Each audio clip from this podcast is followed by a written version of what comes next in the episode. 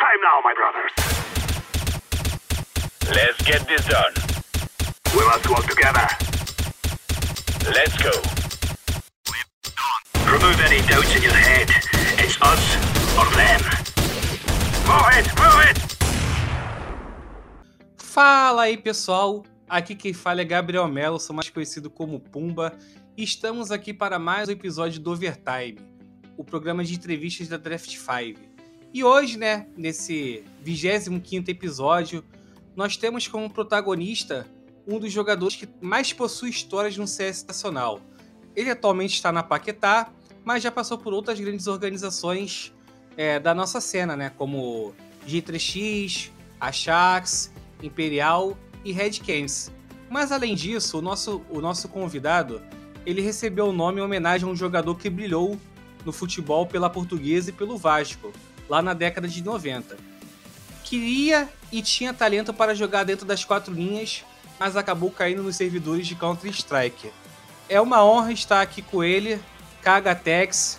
Boa noite, Kagatex. Como é que você tá? Tranquilo? Rapaziada, boa noite a todo mundo. É, tranquilo.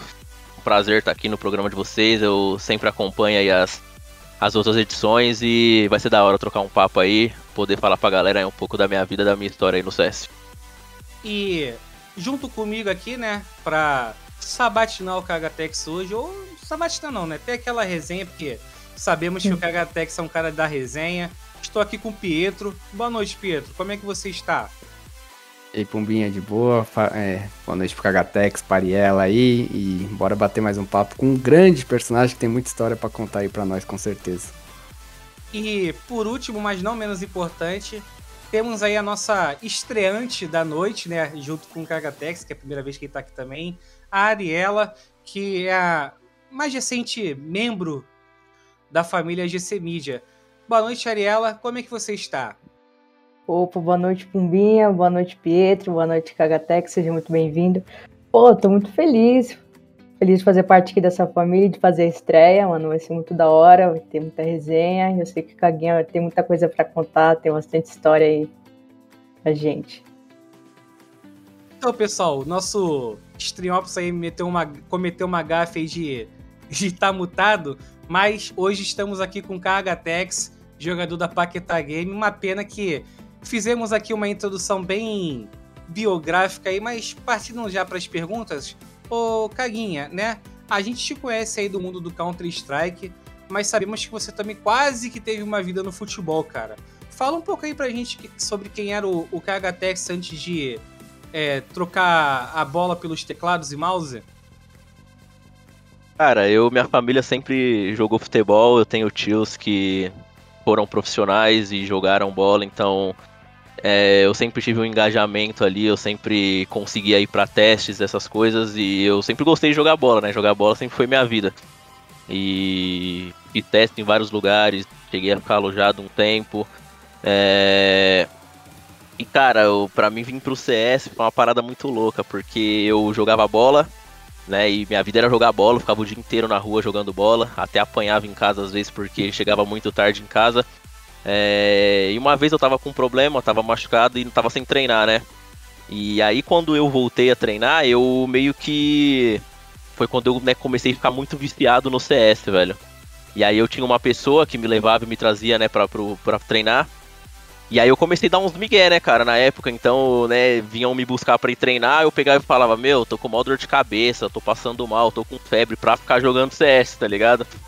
E aí eu comecei a ficar muito viciado, muito viciado, e aí foi que, meu, desistiram de mim, tá ligado? E aí eu lembro que na época, né, tipo, eu tinha né, o professor Osias, que foi um cara que jogou no Palmeiras, ele sempre falava, meu, você tem talento, você vai jogar tudo fora aí, porque você, meu, você tá fazendo, você tá sem foco, né, nas coisas. E eu falei, ah, velho, vou seguir o que, né, o que o meu coração manda aí. E eu me arrependi por um tempo, né, porque por um tempo o cenário de CS era uma parada muito escassa aqui no Brasil, né? Então, quando eu, né, eu tomei a consciência do que eu tava fazendo, eu falei, caramba, eu já tava com que 18 ou 19 anos, e aí já é um pouco tarde, né? E aí eu, na época, tinha um. Eu tinha um tio que ele foi treinar a União Barbarense, que é um time do, do interior, né? E aí ele pegou e olhou pra mim assim e falou: Você quer jogar? Eu falei: Eu quero jogar. Aí ele pegou e falou: Essa vai ser a última chance que eu vou te dar então pra você jogar bola. Aí eu peguei e falei: Não, eu vou, eu vou jogar. Ele falou: Então começa a correr na rua, se vira, põe o físico em dia, porque, meu, você tá mal. Porque eu jogava sempre no- nos times aqui da, da vila aqui, né? E aí ele ia ver pra, pra ver como é que eu tava. Ele falou: Não, você ainda sabe jogar bola, mas você tá cansando rápido, vai correr. Aí eu ficava aqui, tem a rodovia Anhanguera aqui na rua de baixo de casa. Ficava eu todo dia lá correndo na rua só pra, né, pra conseguir correr no, quando eu fosse quando eu fosse me apresentar lá. E aí aconteceu que, meu, começou a rolar uns campzinhos de CS, aí eu fui acho que pro meu primeiro camp de CS em LAN, aí eu vi aquilo de perto, falei, ah, velho. Se dane o futebol, tá ligado? E aí foi aí que eu, tipo, foquei em jogar CS, velho. E, Caguinha, ainda falando sobre essa parte do futebol, né? Você falou aí sobre um clube que você chegou a jogar ou fez algum teste. E teve algum. Você chegou a, a ser da base de algum, algum grande de São Paulo? Como é que foi um pouco da sua carreira assim nos clubes? Você pode contar pra gente? Cara, eu joguei contra todos os times, assim, na- nas épocas de base. Tipo, joguei alguns campeonatos. Não cheguei a jogar Taça São Paulo, porque foi quando eu quis jogar CS, é a idade, né? Então. Eu tipo, fui contra esses times aí, eu joguei muitas vezes, Corinthians, São Paulo, não sei o quê. Perdia pra todos eles, mas estava lá. E. Eu tinha o tio, esse meu tio que treinava União Barbarense, ele treinava um time no interior de Minas, se eu não me engano, que chamava Betim que é um time que era afiliado com o América Mineiro na época. Então foi tipo onde eu fiquei por um tempo, tá ligado? E aí depois disso foi só CS.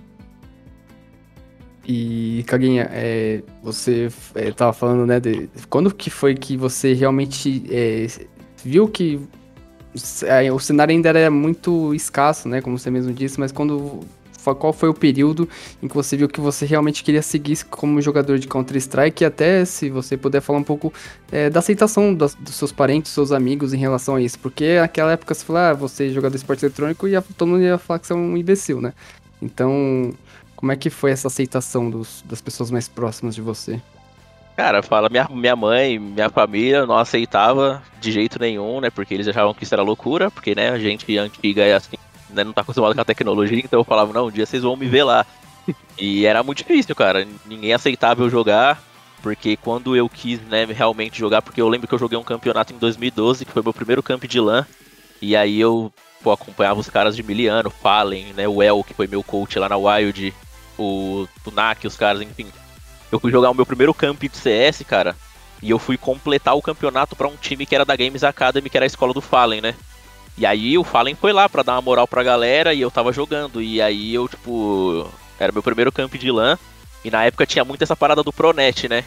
Então a galera, eu era um dos pronetinhos lá na época, era eu.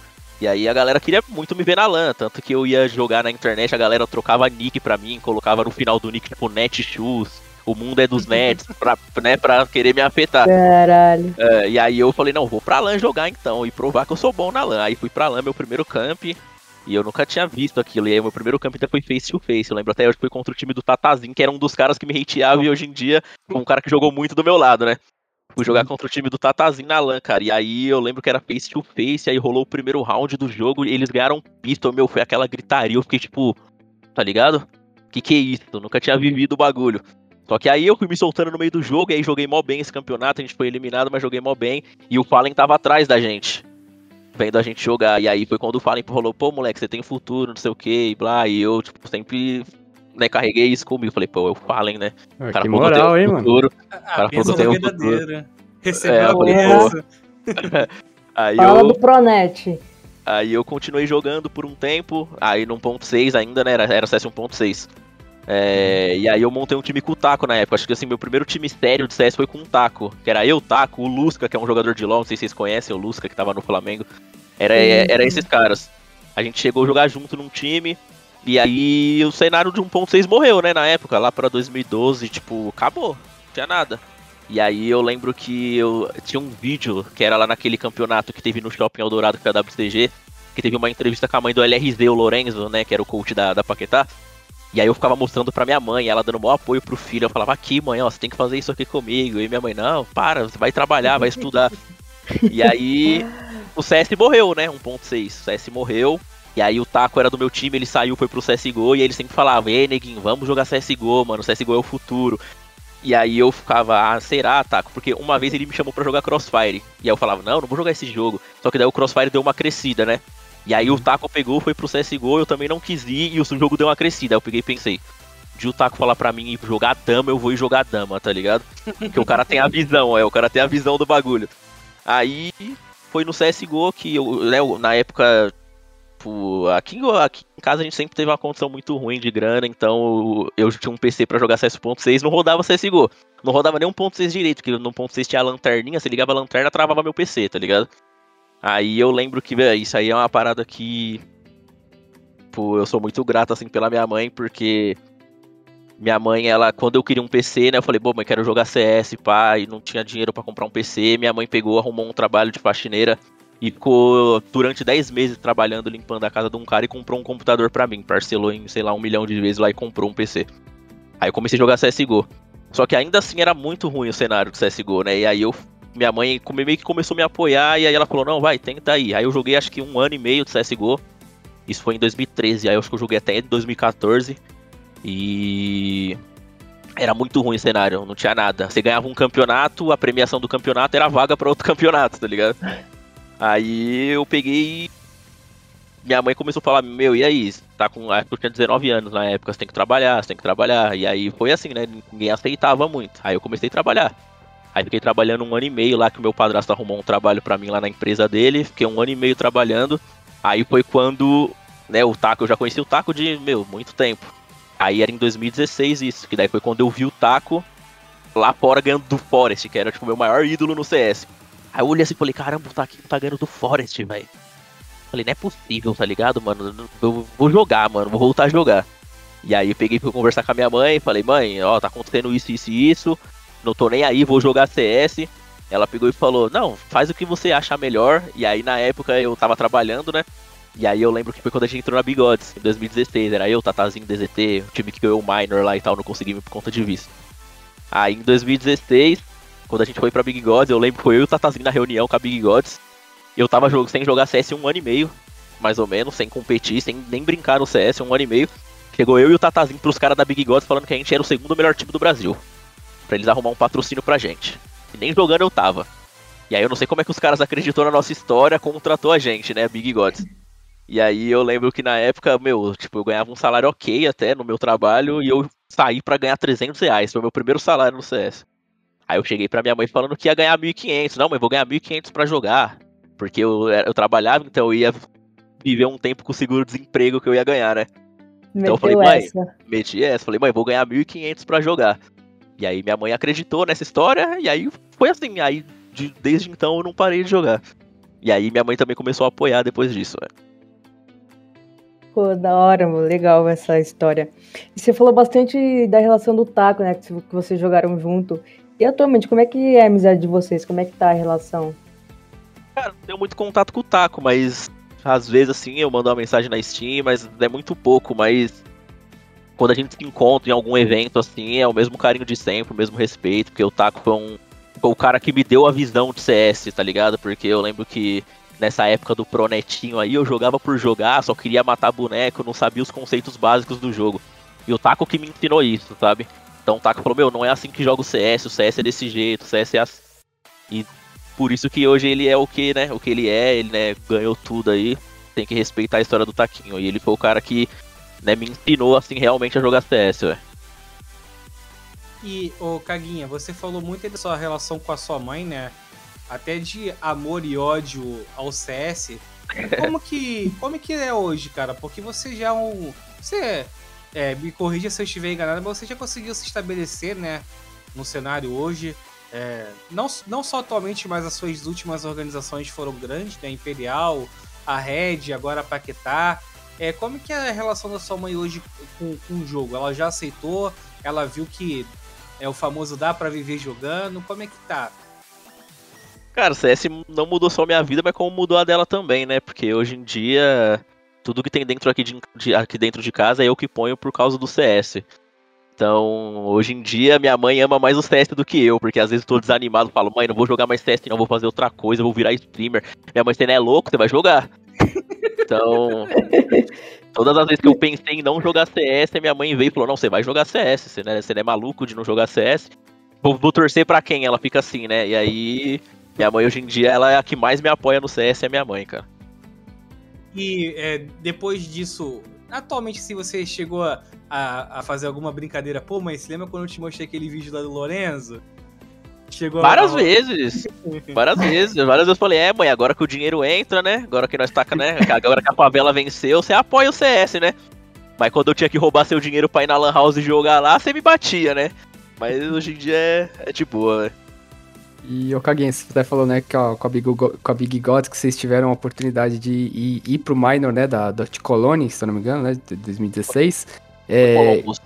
Columbus, né? É E, isso. E como é que vocês tiveram um problema de visto que já foi, né, um, um primeiro passo do- desse seu trauma com vistos, né? Como é que foi pra você? Foi uma, uma frustração grande pra vocês na época? Era muito novidade. Nem a gente esperava que a gente ganharia uma vaga tão. Sei lá, a gente ficou feliz, né? Lógico, no primeiro momento. Aí fomos tirar o visto. E, cara, do, do jeito que o visto foi negado, eu não tinha ideia nenhuma de como que era viajar, porque eu nunca tinha saído nem de São Paulo, tá ligado? Aí eu falei, meu, agora eu tenho um passaporte, né? Agora eu sou jogador importante. E aí eu, meu, fui tirar o visto, fomos negados no visto. E tipo assim, o DZT e os moleques já tinham ganho um minor antes de eu entrar no time. E eles também não conseguiram ir. Então, pra eles já era a segunda vez. E pra mim era a primeira, então eu fiquei, velho. A gente vai do mesmo jeito. Alguma coisa a gente vai fazer e vai. Então eu pensei que era assim, tá ligado? Então eu não fiquei frustrado na hora. Eu fiquei, tipo, de boa, tá ligado? Só que aí depois eu comecei a ver mesmo que a gente não ia mais pro negócio. E eu lembro que na época tinha muito. Na época era muita farpa que rolava, tá ligado? Então eu lembro que na época a gente ganhou da Cade, que era o melhor time do Brasil. E aí a gente farpou, porque os caras eram tipo Real Madrid, nós falava que eles eram os galácticos, né? Era, era line sinistra, Destiny, KNG, Michel, Nak na época, acho que o Beat também. E a gente ganhou dos caras 2 a 0 e aí a gente começou a postar nas redes sociais que, tá ligado? Que nós ganhou dos galácticos, que os galácticos não ia. E aí aconteceu que no final de tudo a gente não foi, aí começou a bater a frustração sinistra. Só que aí quem era pra ir no nosso lugar era a INTZ, né? Que era o time que ficou em segundo. Aí a INTZ, não sei o que aconteceu, não quis ir pro camp, eu não consegui o visto também. E aí a gente começou a farpar os caras na net, falando, nós não vai pro minor, mas os galácticos também não, porque nós tirou eles do camp. Aí acabou que os caras foi pro minor na nossa vaga, tá ligado, velho? Aí é triste. Nossa. Aí eu fiquei tipo, caramba, mano. Aí eu peguei e falei, não, depois disso aí nunca mais eu vou farpar ninguém assim na internet, tá ligado? Vou deixar quem tá quieto, quieto e eu sigo o meu barco e os caras seguem o deles. E aí foi, tipo, foi bem triste na época, cara.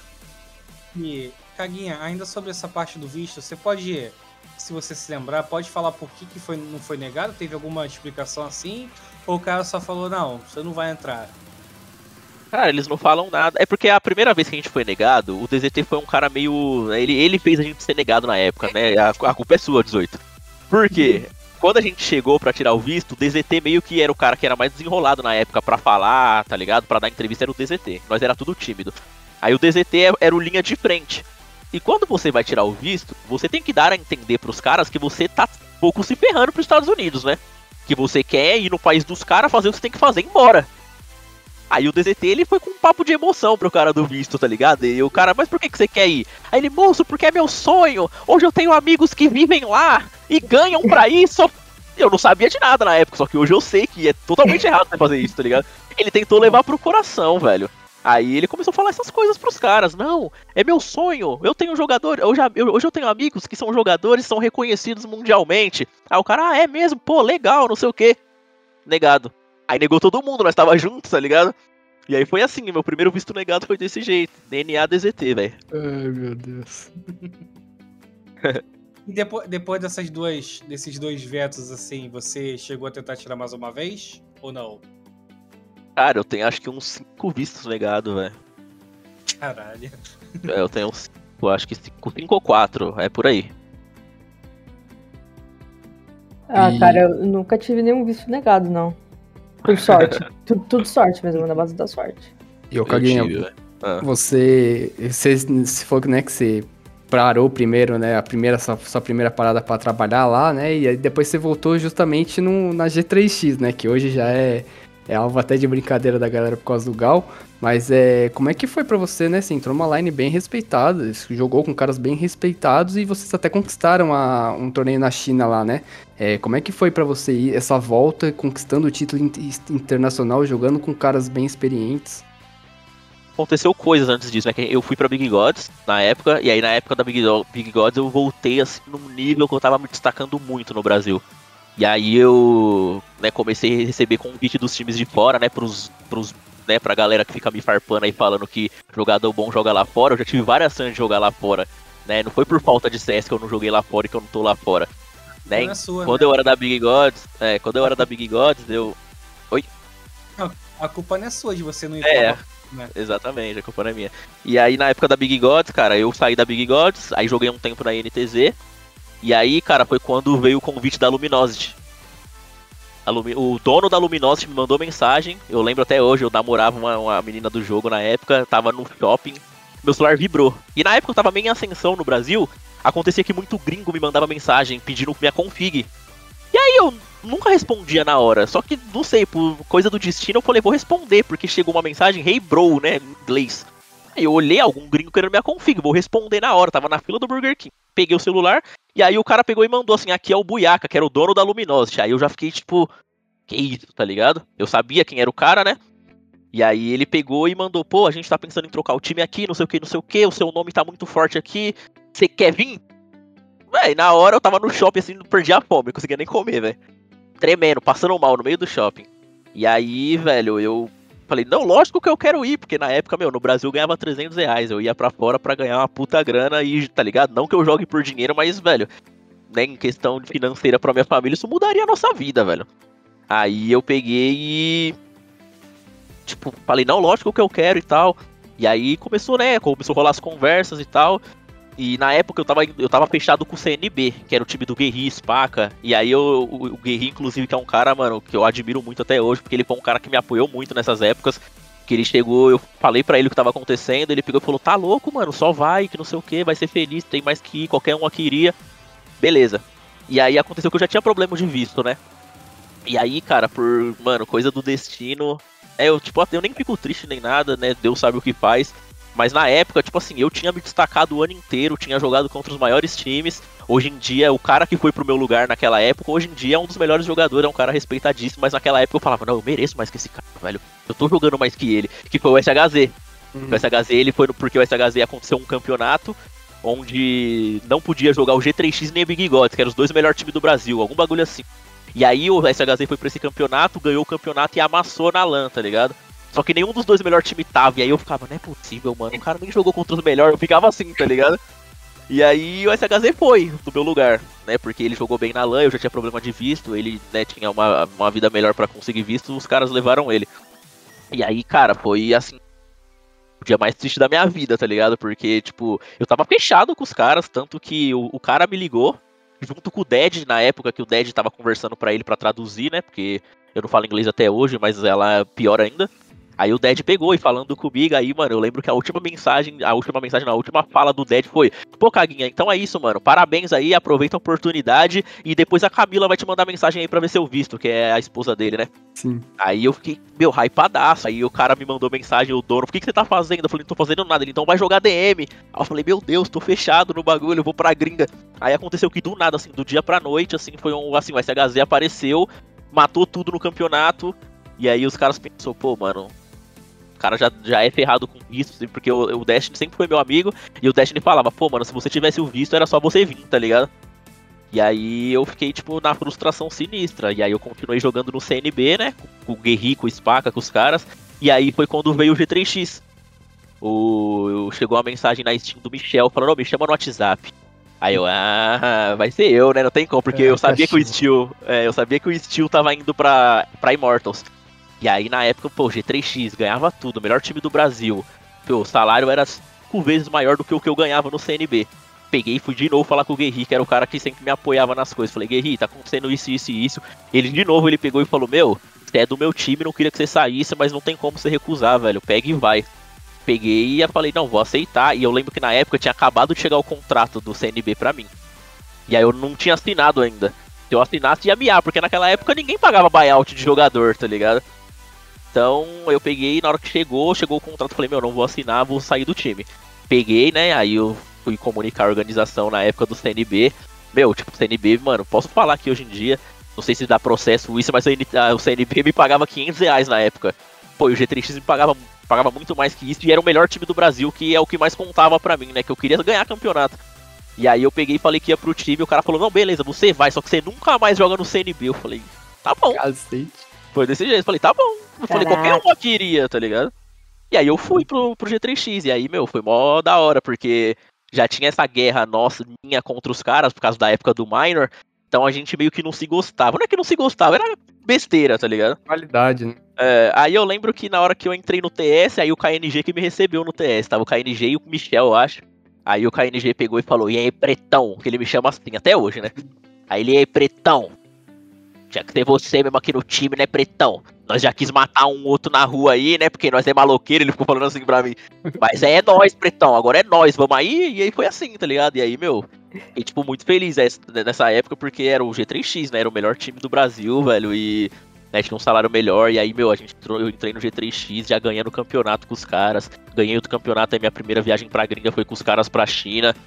Então, acho que foi assim um dos dias mais felizes da minha vida foi quando chegou a mensagem do Michel me chamando pro G3X, velho. Porra, da hora isso, viu, mano? História bacana. E você tocando agora nesse assunto do você conquistou World Cyber Arena na China, né? Esse com a G, G3X. E na volta do torneio você teve uma, uma outra grande notícia, né? Você Oi. descobriu que você ia ser pai, mano. Aí como é que se fosse um pouco, sabe como você conciliou isso com a carreira, né? Você pai, essa notícia, tudo isso, como é que você conseguiu assimilar isso, sabe? Que eu cheguei, né? E aí eu já recebi a notícia assim no dia que eu cheguei de viagem. Né, a mãe do meu filho na época, ela falou que, que tinha um presente para mim. Aí ela me deu, era uma caixa, na hora que eu abri, tava o teste lá de gravidez. Eu nem pensei em nada, não pensei em dinheiro, não pensei na minha. Meu, só pensei, caramba, que louco, tá ligado? Vou ter um filho. E, meu, e aí daí eu. Aí eu só quis mais, né? Crescer, crescer, crescer por conta do meu filho. Só que foi muito difícil também, cara, porque eu tava no G3X, já tava consolidado num time da hora. Só que aconteceu, o time desmanchou. Assim que a gente chegou da China, o time desmanchou. Os caras foram pra Suécia na época lá com o Red Reserve, lembra? Foi Michel, KNG, os caras foram, e aí o time miou. Então a partir dali eu fiquei sem salário, cara, de novo. Porque aí o G3X já não conseguia mais manter a gente. E aí a gente ficou sem salário. E aí eu com filho, né, pra criar. E aí eu falei, meu Deus, e agora? E aí foi quando veio o NAC, né? O NAC na época me mandou mensagem, falou, mano, tô com uma org pra ir pra gringa. Porque não deu certo o projeto deles lá, né? E aí alguns meses eles voltaram. E aí o NAC falou, pô, tô com outro projeto aqui pra ir pra gringa tal ganhar em euro. Eu falei, pô, ganhar em euro, pio? ganhar em euro? Vamos aí, né? Pô, vambora. E aí fui pro Sharks. Mas, pô, nunca me atrapalhou em nada, porque, graças a Deus também, mesmo que eu não, eu, não, eu não continuei com a mãe do meu filho, mas ela sempre foi uma pessoa muito de boa em relação a tudo. É, ela nunca me cobrou nada porque ela sabia como era a minha vida, então ela nunca me cobrou tempo. Até hoje ela nunca falou pra mim, ó, oh, você tem que ficar com o Christopher, que é o nome dele, você tem que ficar com o Christopher tal dia porque eu vou fazer tal coisa. Ela nunca fez isso. Então, ela outra coisa que ela nunca fez, ela chegou, ela nunca chegou em mim e falou, eu quero pensão, eu quero seu dinheiro, ela nunca quis nada. Então ela sempre chegou em mim e falou, meu, você sabe que você é pai dele, o que você tem que fazer para ele, você vai fazer. E assim é, então, tipo, eu tenho uma confiança nela, ela em mim, apesar de a gente não estar tá mais junto, mas a gente convive bem, então tanto que, meu, ela precisa de alguma coisa para ele ou para ela mesmo, eu pego, dou meu cartão na mão dela e falo, Tó, vai lá, faz o que você precisar. E ela nunca, sabe, ela nunca foi cuzona comigo e, tipo, nem com, nem com a minha família. Então, isso aí ajudou muito também, porque eu não precisava me preocupar com ele, porque ela sempre cuidou dele muito bem, cuida até hoje. E aí eu só me preocupei em jogar CS até, até hoje, velho. E, ô Caguinha, é, você falou já sobre esse seu convite para Sharks, cara. É, bateu algum medo, cara, de novamente você passar por uma frustração de você ir para fora do país? Ou o que aconteceu já te deixou um pouco mais calejada? Cara, é. Foi de boa na época do Sharks, porque a gente ia pra Europa também, né? Porque era em Portugal. Então já não precisava de visto, então já era uma parada a menos. Então eu ia de qualquer jeito, né? E na época foi uma felicidade também, porque, pô, o sonho de todo jogador é jogar fora do Brasil, né? Então, quando o Sharks me chamou e aí a gente foi lá pra fora, e aí eu lembro que, meu, a gente chegou, era tudo novidade, eu nunca tinha jogado contra os melhores do mundo. Então, quando a gente chegou, eu lembro que nosso primeiro dia de treino a gente treinou contra o Simple, contra o Nave, na época, contra o Flipside, que era o time do Eletrônico. Eu fiquei, meu, que louco isso, tá ligado? Tipo, você só vê o cara pela, pelas strings e agora nós tá aqui, né, treinando contra os caras, então. É. Foi uma, foi uma fase. Foi uma fase legal para mim. Mas ao mesmo tempo também foi ruim, porque as coisas no Sharks lá não aconteceram muito bem. Na época, né, não, não só culpa minha, todo mundo teve um pouco de culpa ali, mas eu na época era muito imaturo, então eu, por estar me destacando no Brasil, eu achava que eu era o dono da razão.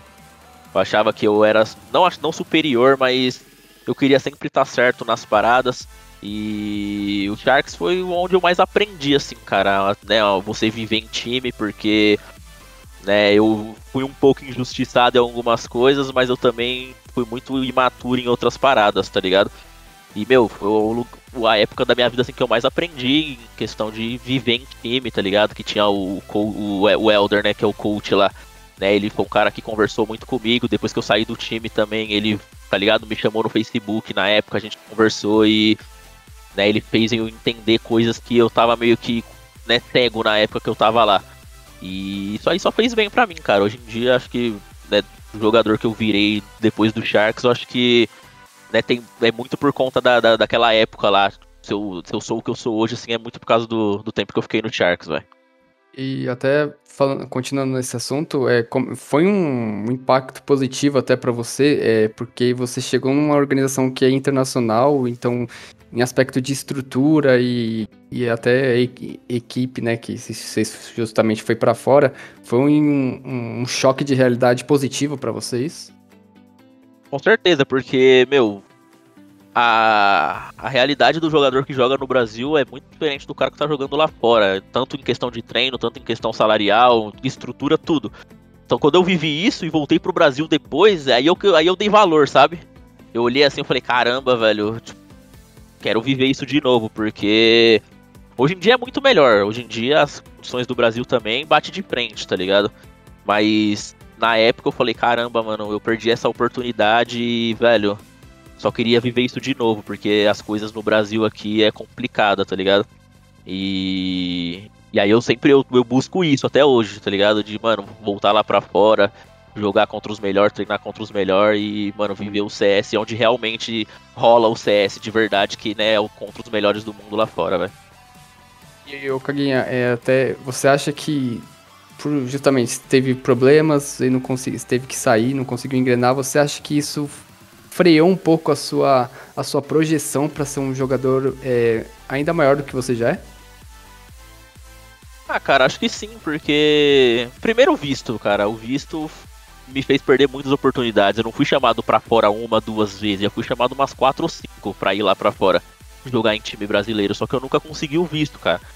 Então o povo que fica falando besteira aí não sabe nada do que acontece. Tipo, eu já tive visto negado quatro ou cinco vezes, tá ligado? Então.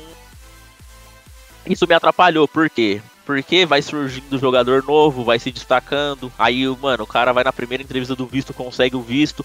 E aí os caras vão pensando, meu, não dá mais o cara, tá ligado? E aí você vai ficando para trás. E aí foi uma parada também muito positiva para mim como jogador isso, porque, meu, na época eu, eu buscava muito o destaque individual do time, tá ligado?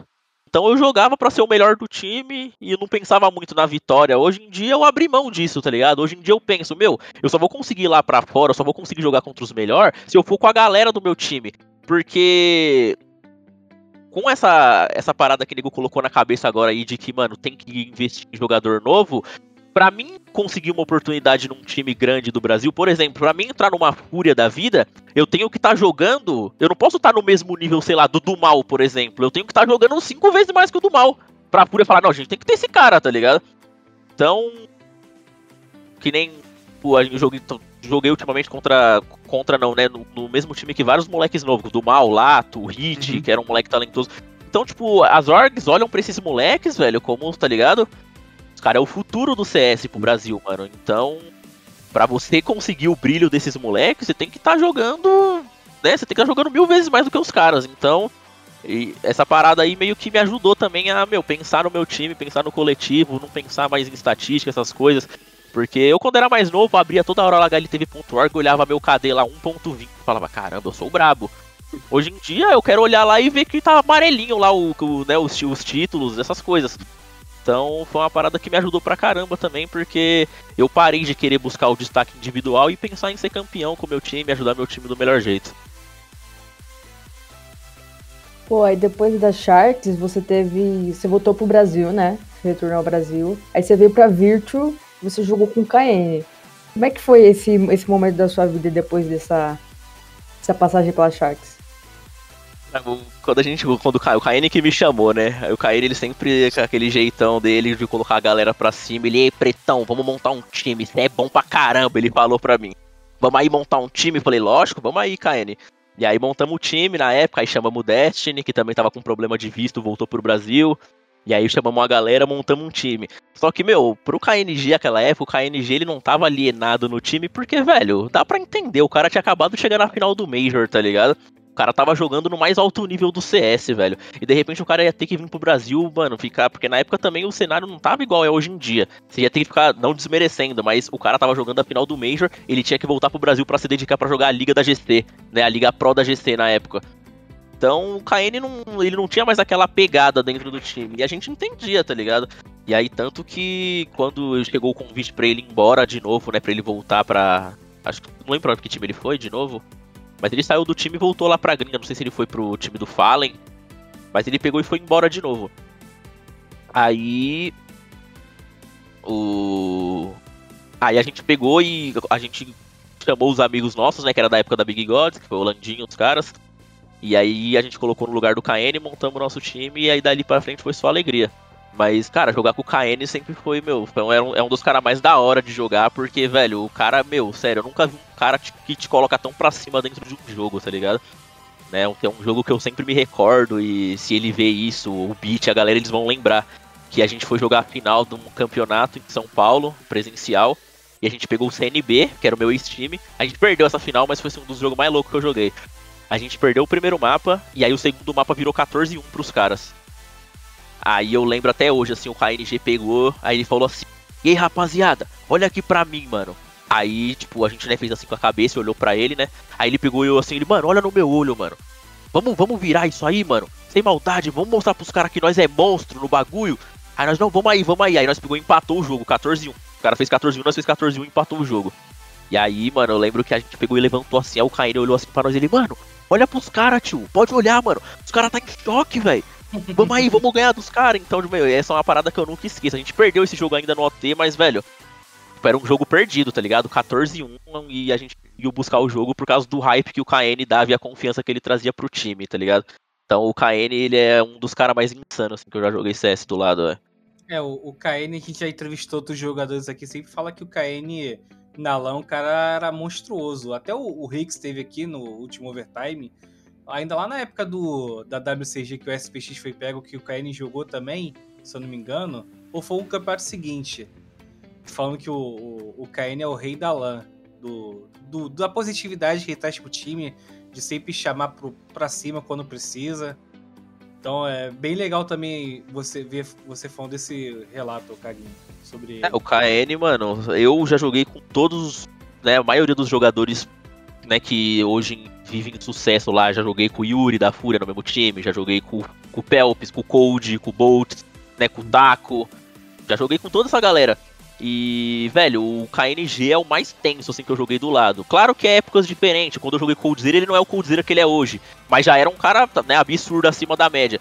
Mas desses caras, né, nas fases que eu joguei com eles, meu, o KNG é o cara mais tenso, velho. Porque, mano, o cara. Sério, eu nunca vi um cara tão confiante dentro do CS igual o KNG, velho. O cara entra no jogo e mata tudo. Se ele tá um X5, ele vai e ganha um X5, tá ligado? O cara é sério, ele é absurdo, velho. Pô, né, da hora, porque o cara tem essa voz dentro do game, dá uma moral, dá uma confiança pro time, mesmo quando as coisas, as coisas parecem que dão errado, tá ligado? É, aí seguindo, vocês foram pra. Em agosto, você foi pra Wild, pra Wild né? Agosto uhum. de 2018. Aí vocês tiveram, meu, vocês ganharam tudo, né? Vocês tiveram um semestre inesquecível ao lado do Destiny, o PKL, o Tatazinho e o Landinho. Aí, meu, essas conquistas que você conseguiu lá dos jogadores, você conseguiu receber o prêmio da draft, né? De quinto melhor jogador do Brasil na temporada. Essa época foi uma das melhores fases também dentro do CS, porque eu tinha passado por tantos problemas e aí eu já tava muito desanimado do CS e aí de repente né, a gente conseguiu montar esse time, conseguiu, velho, acho que esse ano a gente ganhou todos os campeonatos possíveis do Brasil. A gente deve ter ganhado uns 11, 10, não sei. A gente conseguiu ganhar muita coisa.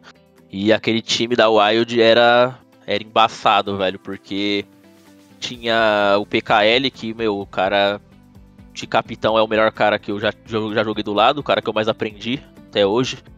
Muita coisa do que eu faço hoje, né, eu me espelho no PK, porque é um cara que não era muito dedicado dentro do jogo, só que ele era o cara que mais sabia o que tava fazendo dentro do jogo, tá ligado? Ele era o cara que, meu, o cara mandava cal precisa na hora do jogo. E na época o nosso time tava em grande fase, o Destiny foi o melhor do ano, o Land tava entre os cinco também, então quando o time tá em boa fase e o capitão também tá mandando bem, as coisas, né, fluem. E aí, essa, esse ano fui o quinto melhor, também achei da hora. Poderia ter ficado um pouco mais pra cima ali, acho que eu merecia pelo tanto de coisa que a gente ganhou, mas acho que o importante foi que a gente finalizou o ano bem. É, for, Ah, falando Ah, aí, ao Explícito. pá. É, Cadê o golfo aí, ó? galera do, galera do top 5 era, era boa também, dá, dá pra relevar. Mas a, a Wild foi uma das melhores fases ali também e foi muito triste pra mim quando eu saí do time, porque eu fiquei sem entender na época. Porque era nítido naquele ano que eu tava no. Eu acho que eu vivia a minha melhor fase individual de CS naquele ano. Tava matando muito boneco naquela época, junto com o Dash, no Landa, o Tata e o PK, eu tava jogando bem. E já veio o baque, foi quando o Destiny falou que ia sair do time, tá ligado? E aí eu fiquei, caramba, Destiny vai sair, velho. E aí é um erro que ele, ele até hoje, ele, ele não se arrepende porque ele foi pro Major, tá ligado? Mas foi uma fase ruim também pro Destiny, porque a gente sempre conversou e tal, e ele né, não, não foi tão feliz. E aí ele meio que. Se ele não tivesse jogado o Major, acho que ele se arrependeria amargamente, mas como ele jogou o Major, ele só se arrependeu um pouquinho de ter saído do time naquela época. E, e foi isso. E aí foi quando eu, eu também desanimei essa época, porque, pô, eu era do melhor time. E aí, de repente, eu saio do melhor time, o Destiny vai embora. E aí eu falo, e agora, tá ligado, velho? E aí eu não quis jogar, tanto que eu fiquei quase um ano sem competir, fiquei fazendo stream. E, meu, e aí eu, que nem. A males que sempre vem para o bem, que nem fala, né? A males que vem para o bem, porque, meu, eu parei de jogar um ano quase e comecei a fazer live, comecei a jogar com o Gal na época, que, meu, essa aí foi uma fase muito boa pra mim, porque a galera começou, começou a conhecer mais quem era eu, porque eu fazia live todo dia. É, então deu uma melhorada na imagem também, porque muita gente conhecia e ficava julgando sem nunca ter trocado uma ideia comigo, tá ligado? E aí eu acho que essa foi uma fase muito boa pra mim também, que foi o tempo que eu fiquei sem competir, quase um ano, só fazendo live. É, recebi a gank do filhão, né, às vezes. Molecote Ô. vinha aqui. Ô, ô Caguinha, é, deixa eu Ah. perguntar. A gente no cenário brasileiro, né? A gente sempre vê eras acontecendo, né? Teve a era da T1, a era do, do G3X, essa era aí da, do Team Wide também. Mas, é, até de- depois que se tornou PEN também, eles continuaram, né? Cara, você acredita que, pelo que você fez junto da Wide, você. Você acha que você cravou o seu, o seu nome assim na história do CS nacional? Cara, é uma pergunta eu não sei te responder. Eu, eu espero que sim, tá ligado? Porque. Né, mesmo que. É porque hoje, hoje em dia a galera, pra me farpar, fala que eu não ganhei nada lá fora, tá ligado? Então. Meu sonho é conseguir ganhar algo lá fora pra fechar com chave de ouro, tá ligado? Porque aqui dentro do Brasil não tem mais o que eu ganhar. E não é soberba, não é metendo a mala, é. É a, é a- é a realidade, tá ligado? Eu, graças a Deus, consegui ganhar todos os campeonatos aqui no Brasil que eu joguei. Os maiores. Então, de Minor a Liga Pro, eu ganhei todos. Então, acho que a galera que acompanhou, acompanha o cenário brasileiro aí, os campeonatos daqui, acho que daqui uns 10 anos vai lembrar, assim, de mim, velho. Eu espero, pelo menos. Ô, Caguinho, deixa eu aproveitar. Se eu não me engano, você me corrija se eu estiver enganado nessa, na linha temporal assim. Eu lembro que lá em 2019, 2019 é, você chegou. Antes, de- antes de ir- para Imperial, me corrija se eu estiver enganado, por favor. chegou a ter um burburinho que você foi chamado pro Corinthians, né? Que te- tinha aquele papo do Corinthians entrar no CS, né? Só, o que acabou não acontecendo, que eles iam pro CBC, CBCS não, pro Clutch e tudo mais. Mas isso aí acabou não acontecendo, cara. O que, que você pode falar é, pra gente sobre, é, sobre esse convite assim? E se até seria um sonho pra você, né? Já que você é um dos jogadores que tem história no futebol. Cara, sempre fui corintiano, né? É uma, ia ser uma honra jogar no Corinthians. Na época rolou uma conversa, mas não foi nada demais. Era um cara que tava representando os caras, veio e falou pra mim o que tava acontecendo do Corinthians. Só que o investimento era muito pequeno, cara.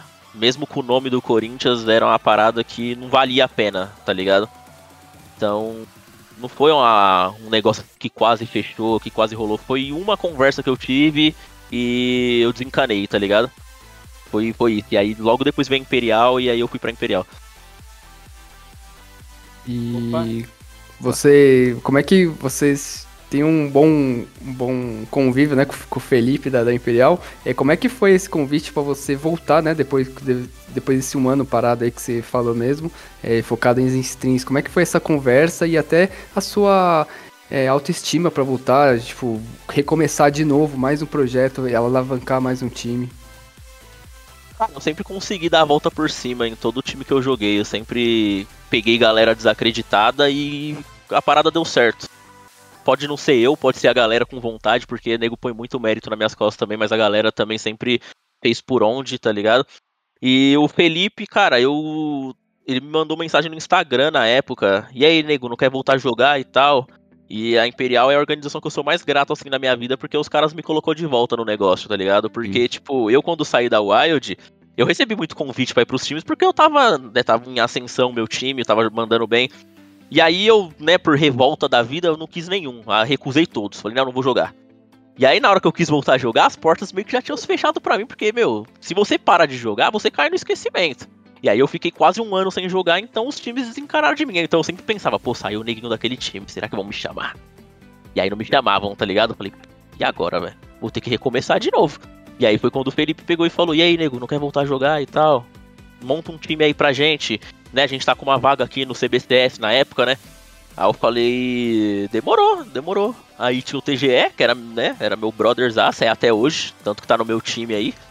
É, e aí eu já falei com o Tej, falei, e aí Tej, vamos montar um time? Ele, demorou, vamos aí, pá. E aí começamos a pensar nos caras.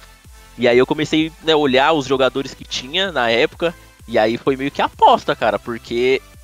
E, ó, e uma parada curiosa também, que eu tive a chance de ter o Lato e o do Mal na mesma line.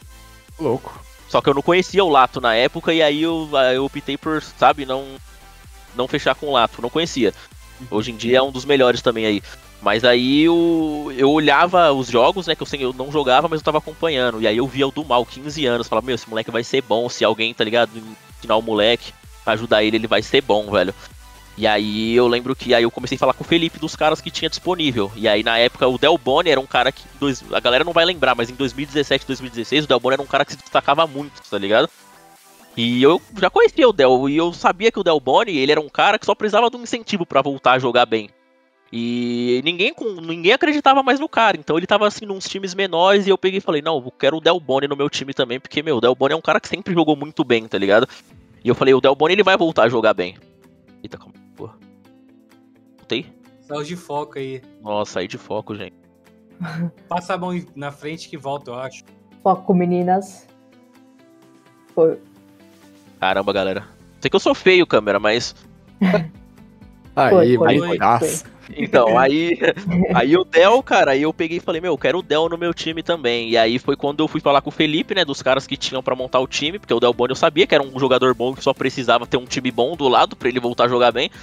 Falei com o Felipe, e aí eu falei pro Felipe, falei, pô, Felipe, mano, tem esses caras aqui. E eu falei, mas eu faço questão de ter esses dois no meu time, tá ligado? Porque o TG já tava fechado comigo, e o do Mal e o, e o Del Boni eu queria muito no time. Eu peguei e falei, e eles tinham um contrato na época. Peguei e falei, Felipe, eu quero, eu quero esse cara, eu faço questão de ter esses dois no time, tem que ter esses caras, o do Mal e o. E o, e o, e o Del. E aí, cara, o Felipe é um cara que, mano, ele é um cara que acri- ele acredita muito no projeto, tá ligado? Isso falta pras organizações de hoje em dia. Ele é um cara que não tá nem aí se ele vai quebrar a cara. Ele arrisca no negócio, tá ligado? Então ele ele confiava. Ele pegou e falou, não, demorou, confio, vamos aí. Aí pegou, pagou a multa do do mal, pagou a multa do Del. E aí montamos o time. E aí o, o Del na época tava com o BLD, o BLD veio junto com o Del. Eu já conheci o BLD também, é um cara que sabe jogar o CS. Aí veio os, veio, veio os três. Aí o. O, aconteceu que, meu, pouco tempo depois a Tignone me chamou nessa época, né? E aí eu queria jogar lá fora. Só que na época, tipo assim, eu tinha acabado de entrar na Imperial, então eu não tinha muita intimidade com os caras, sabe? E aí eu quis ir. Só que, meu, isso aí também foi uma das melhores coisas que aconteceu na minha vida, que foi o meu visto ser negado dessa vez, cara. Porque, meu, meu visto foi negado e aí eu não fui pra Tignone, aí acabou que a Tignone chamou o BLD, o BLD foi, aí o IDK veio pro lugar do BLD e aí, meu, a Imperial, aquela line da Imperial foi um dos times mais tensos que eu joguei, velho. Se aquele time continuasse, a gente a gente provavelmente, sério, estaria muito bem hoje, porque o do mal era um cara que quando ele chegou no time, ele era um cara assim que sabia jogar o jogo, mas era um cara assim cabaço do jogo, tá ligado? E aí eu lembro que, meu, diversas vezes eu peguei o do mal, falei, senta aqui do meu lado, você vai fazer isso aqui, isso aqui, isso aqui. O ADR também, que é o é um coach assim dos melhores que eu trabalhei também. Ele pegava o do mal, falava: "Dudu, você vai fazer isso, isso, isso no jogo. Isso aqui, isso aqui é errado. Você a sua rotina vai ser essa, você vai parar de jogar LPL, jogar PUG o dia inteiro, você vai ver demo, tá ligado?" E aí foi assim. E aí o do mal, tipo, no começo ele era meio cabeça dura, mas depois ele, né, ele é um cara que começou a ouvir os conselhos da galera. E aí o do mal, meu, do mal de, sei lá, dois meses o cara cresceu muito, tá ligado? O do mal começou a jogar muito CS, velho. E aí a gente conseguiu a vaga para ir pra Star Series, que foi, meu, eu nunca tinha jogado um camp daquele nível, tá ligado? E aí você chega lá e jogar um camp daquele nível. E tipo, a gente não jogou mal, a gente bateu, perdemos, mas batemos de frente contra o MBR e contra o Fnatic. Que na época o Fnatic acho que era o segundo melhor do mundo. E a gente perdeu um jogo para eles que tava 14-8 pra gente, foi frustrante pra caramba, porque aquele jogo a gente sabe que a gente perdeu para nós mesmos, tá ligado? Mesmo que era o Fnatic. Chegou na final desse, desse camp aí também, né? Sim. E aí a gente foi, uma, foi um tempo da hora. E aí a Imperial, velho, foi. Foi assim, a melhor, melhor organização que eu trabalhei até hoje na minha vida, velho. Porque meu, os caras fazem. Eles tentam fazer tudo certo, eles tentam fazer. Eles tentam deixar o jogador mais confortável possível. É, eu nunca vi uma organização que dava o cartão da empresa para o jogador gastar, tá ligado?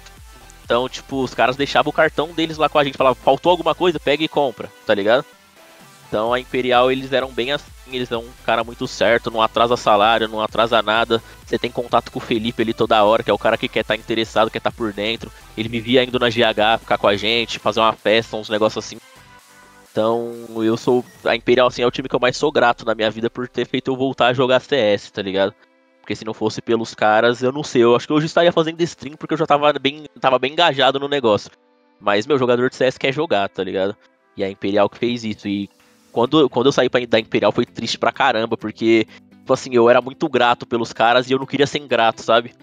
E aí, meu, foi uma decisão difícil pra caramba. Eu, tipo, fiquei malzão, chorei, falei com a minha mãe. Falei, mãe, como é que eu saio, tá ligado? Do time dos caras. Os caras fez tudo para me voltar a jogar.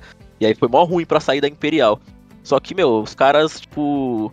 A Imperial sempre foi um time que eu saí pela porta da frente, sabe? Eu tenho certeza que as portas vai estar sempre abertas para me voltar para lá um dia, porque eu também fiz tudo certo com a Imperial, porque normalmente o jogador quando quer sair do time, ele pega, força a saída, ele arruma a briga com a organização para ser liberado mais fácil. Eu não, eu quando fui sair da Imperial, conversei com o Felipe o que tava acontecendo, ele pegou e falou, velho, é com você, tá ligado? Eu acho a proposta legal para você. Ele, eu peguei e falei, tá, Felipe, mas eu falei, não precisa, não precisa aliviar não, mano. É, faz o que for bom para mim, o que for bom para vocês, tá ligado? Falei, eu não quero que você faça loucura só porque eu quero sair, mano. Se os caras, se vocês né, deram uma oferta pra Red Candy, se os caras não quiserem pagar isso, eu vou continuar jogando aqui, tá ligado? Então foi, tipo, bem assim a minha conversa com a Imperial na época. E aí eles entraram num acordo com a Red, e aí foi, tipo, tudo tranquilo, tá ligado? Eu saí da Imperial, tipo, meu, pela porta da frente, né? Sou amigo dos caras até hoje, falo com, com a galera de lá. Quando eu saí, fui me despedir dos caras, né? Um dos donos, que é o irmão do Felipe, eu acho. É o irmão do Felipe, o Bruno. Mano, o cara me mandou um, um textão agradecendo, falando que era grato por mim, porque eu coloquei a Imperial de volta no negócio, tá ligado? Coloquei os caras de, de volta na cena. Então essas paradas aí é, é da hora pra mim. É, esse tempo que você ficou com a Imperial, né? Você jogou as duas ligas fechadas, né? O CBCS. E apesar do título, a galera pegava muito no pé de vocês, né? Que menos, menosprezavam, assim, diminuíam porque não tinha no campeonato não tinha os melhores times, mas apesar disso vocês ainda foram os campeões. É, galera, eles. É porque hoje o mal do brasileiro é meter a pastada de jogador, tá ligado? Então, tipo, a gente. sempre treinava contra os times do Clutch, que era a principal liga. Então a gente tava sempre treinando contra a PEN, contra não sei o que, e nosso time tava evoluindo muito, cara. E a gente pegava esses times nos treinos, velho, e, tipo, a- sério, essa época da Imperial foi a época que, assim, que a gente mais pegou e espancou time bom nos treinos. Treino é treino? É. Mas o treino é o reflexo do campeonato, tá ligado? Eu não acho que a gente ia chegar no campeonato contra esses times e ia mandar mal. Tanto que depois a gente pegou a PEN num, num valendo vaga num- no, no tire break do, do Minor, sei lá, da RMR, e ganhamos dos caras, tá ligado? Então.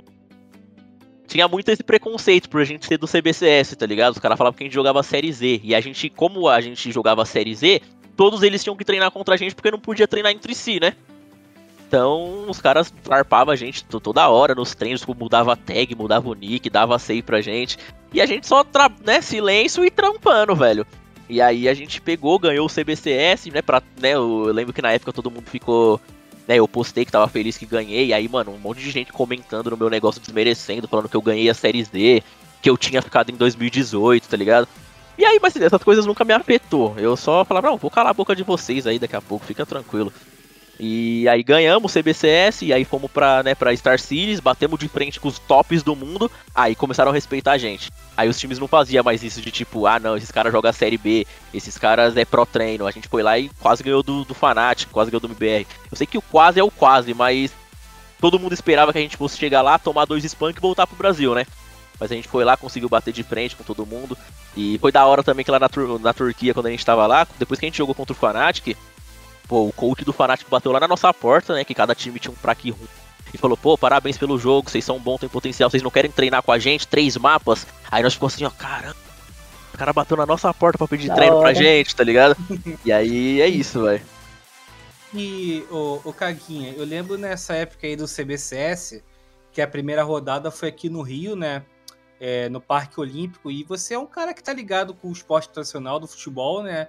E você teve lá é, representando a Imperial no, no local que recebeu a Olimpíada, né, cara?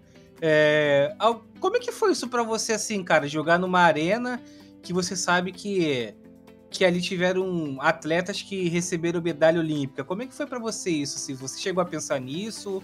Ou, ou só agora que eu tô perguntando? Sem nisso não, eu nem sabia disso, pra falar a verdade, porque meu, eu sou um cara muito desligado da vida. Eu, tipo assim, tenho, eu tenho campeonato, eu nem sei que eu tenho campeonato. Os caras pegam e mandam mensagem, mano, tem jogo hoje, tem jogo amanhã. Eu já recebi mensagem de amigo falando, ô, amanhã que hora é seu jogo? Eu falei, jogo? Nem sei se eu tenho jogo. E eu tinha jogo no dia, tá ligado? Então eu não penso muito nessas paradas, mas jogar aquele, aquele presencial foi da hora porque era a volta de tudo, né? Eu tava quase um ano parado, então né? Tipo, não é porque eu jogo muito tempo que chega na hora do jogo eu não vou sentir uma pressão, então tava aquele friozinho na barriga por voltar a jogar, tá ligado? E era num, meu, num puta de um palco. Se eu olhava lá pra baixo, tinha né, bastante gente na plateia. E o, sentimento que eu tenho é mais isso da, da- daquele, daquele dia, velho. Eu não pensei muito nisso não sobre, sobre os Jogos Olímpicos aí, velho. E, ô, Caguinha, é, na Imperial também, né, cara, você teve a oportunidade de jogar ao lado do Brute, né? Não, não, não, quero, não vou entrar aqui em polêmica nenhuma, né? Porque o que já foi batido foi batido, mas a pergunta que eu queria é, saber de você, cara, é como é que foi essa sua relação assim, com o Brute, né? Porque eu, eu cheguei, teve uma época que conversei com a Poca, né? Na época que tava na NTZ, e ele chegou a falar que o, o, o Brute podia ser um dos melhores Alpes do, do Brasil na época, né? Que ele era. Todos os treinadores falavam por uma, uma possi- um ti- Alô? Alô, eu caí? Deu de uma travadinha pro Zé. É, eu, parei, eu parei aonde? Pode repetir. Parou não, no pouco. que o Apoca falou que ele era um dos É, melhores Alpes do Brasil. É que o, o Apoca disse pra mim que o, que o Brute podia ser um dos melhores. é, ele podia ser um dos melhores Alpes do Brasil no futuro, né, cara? Ah, eu queria saber Aham. de você como é que foi, cara, jogar ao lado do Brute. é, se você puder falar também como é que foi pra você receber a trágica notícia, assim. Como é que foi essa parte? Cara, o Brute, tipo, aconteceu muitas polêmicas aí, né, envolvendo org, família, muita gente ficou com raiva de mim na época. Daí eu posso falar abertamente aqui de novo, porque tudo que eu falei na internet até hoje sobre o Brute foi verdade. Falei tudo que eu vivi com o cara lá. Cara, o Brute, velho, ele. Meu, ele era a alegria do time quando ele chegou, cara, porque ele com aquele jeitinho carioca dele, ele chega, qual é, negão? Frita um bifinho pra nós. Tá ligado? O cara era, meu, o cara era god demais, o Brute, velho. E a relação minha com o Brute era a melhor possível. Tanto que, meu, eu e o Brute dormia na mesma cama na GH, cara. Porque a GH da Imperial, um quarto era uma cama de casal. E a cama era mó boa na época, tá ligado? E era a cama que já tinha na casa. E aí os caras, não, a gente vai trocar e tal. Nós, não, não, deixa essa cama aí mesmo, a cama é mó boa. E aí era uma cama de casal, dormia eu e o Brute, tá ligado?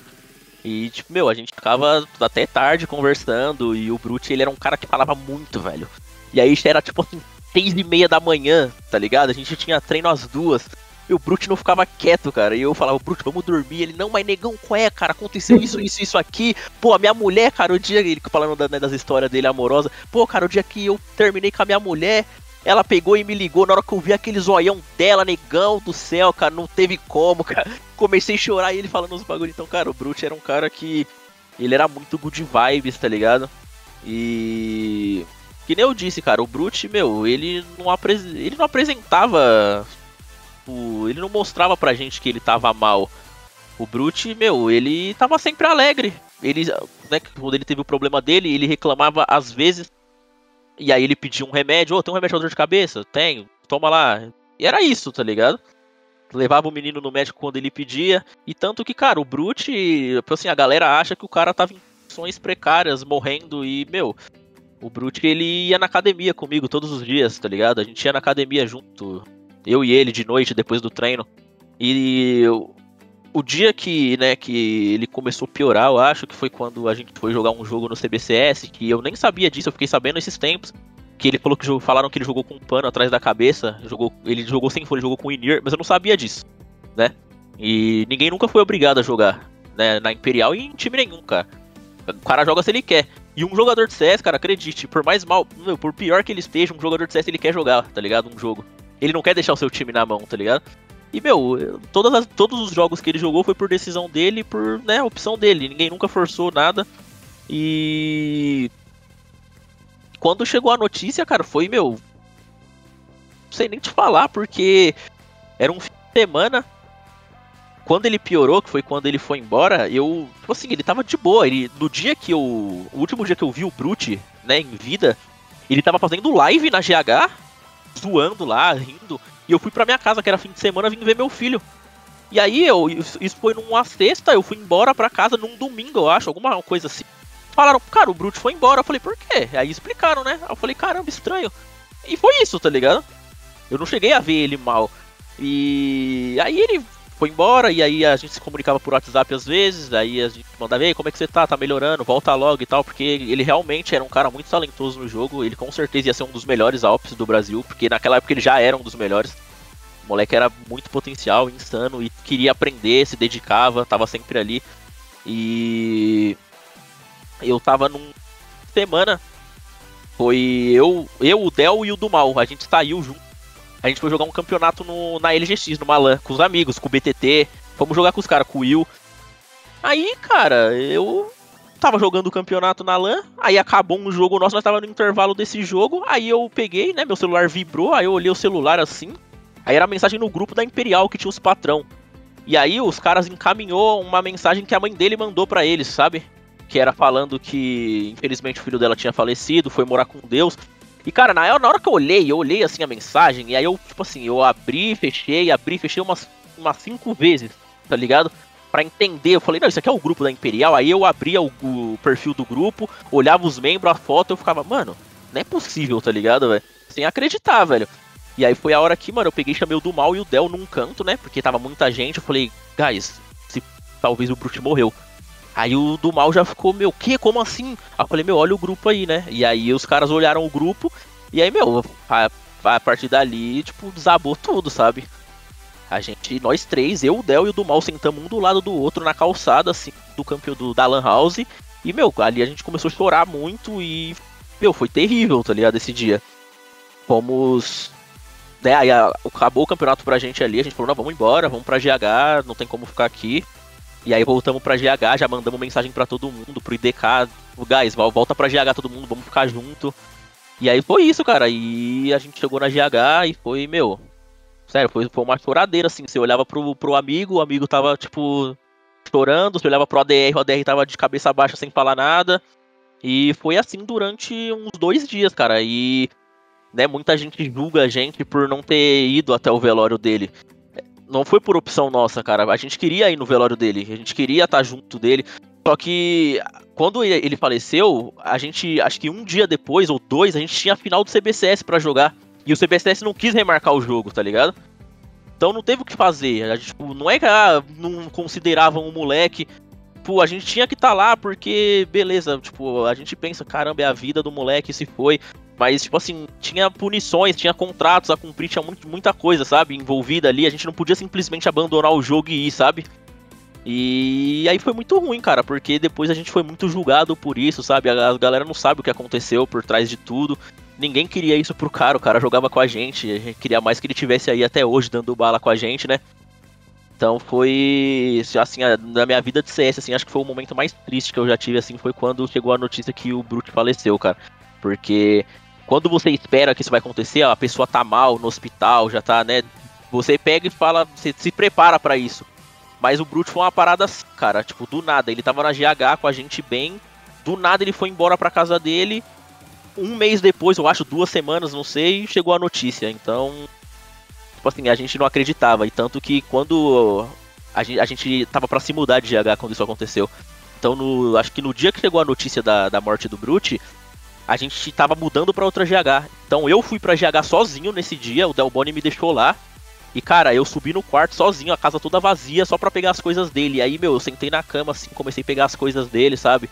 E aí eu lembro que na hora que eu peguei a camisa dele, aí eu, tipo, abri a camisa dele da Imperial, tava escrito Brute, assim, foi... Tanto que tem uma foto no meu Instagram que eu postei, que foi daquele momento, assim, que foi, tipo, um momento meu sozinho ali, tipo, eu com a camisa do Brute ali, malzão, tá ligado? E aí foi que eu tirei a foto e, tipo, postei no Instagram a foto da camisa dele, que deve ter lá até hoje. E é isso, cara, foi, a, foi o pior momento, assim, para mim no CS, foi a perda do Brute, velho. Muito legal, Caguinha, tipo, é muito da hora ouvir só, é, sua versão da história e você falando abertamente, muito muito da hora a, o seu relato aí. E mas tipo, dando vocês continuaram, né?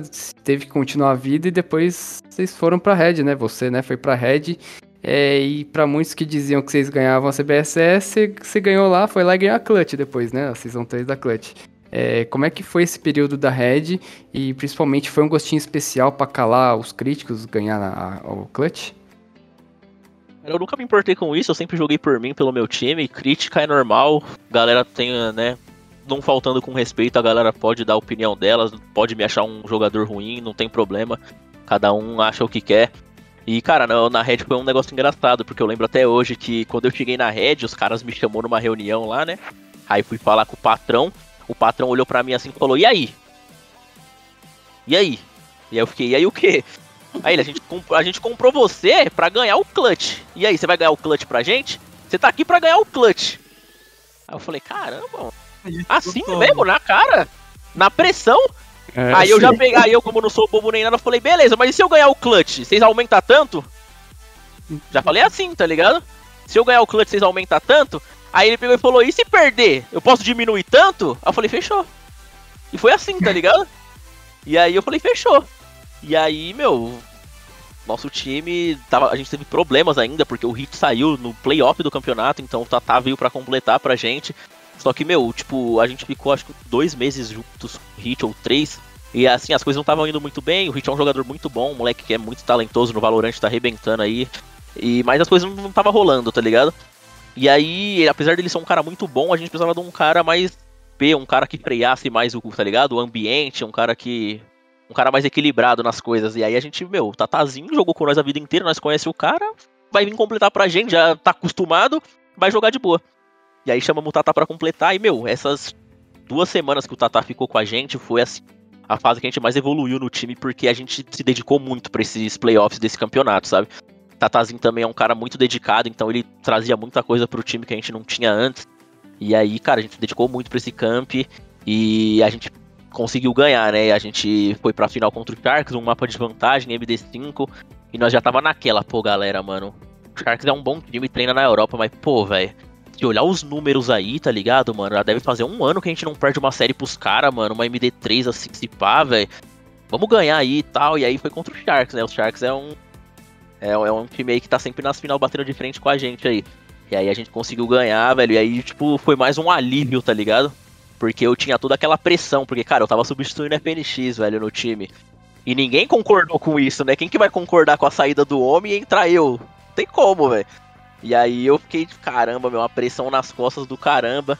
Entrei para ser o capitão do time, nunca tinha jogado com os caras, só com o Dash não conhecia o Niton, não conhecia o Lato, mas tipo, a galera foi muito firmeza comigo, consegui me adaptar rápido com eles.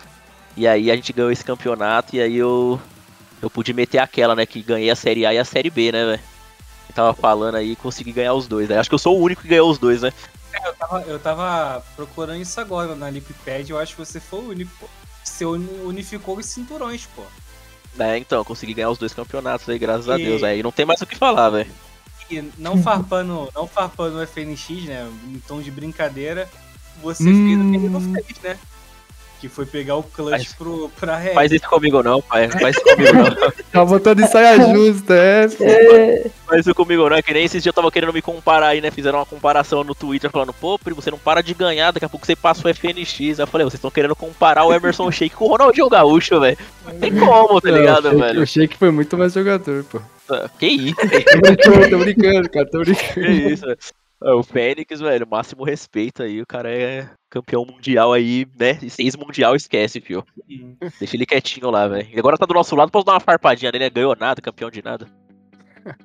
E, ô Caguinha, é, depois é, aí daquela GC Masters, né? Você. O time da Red meio que.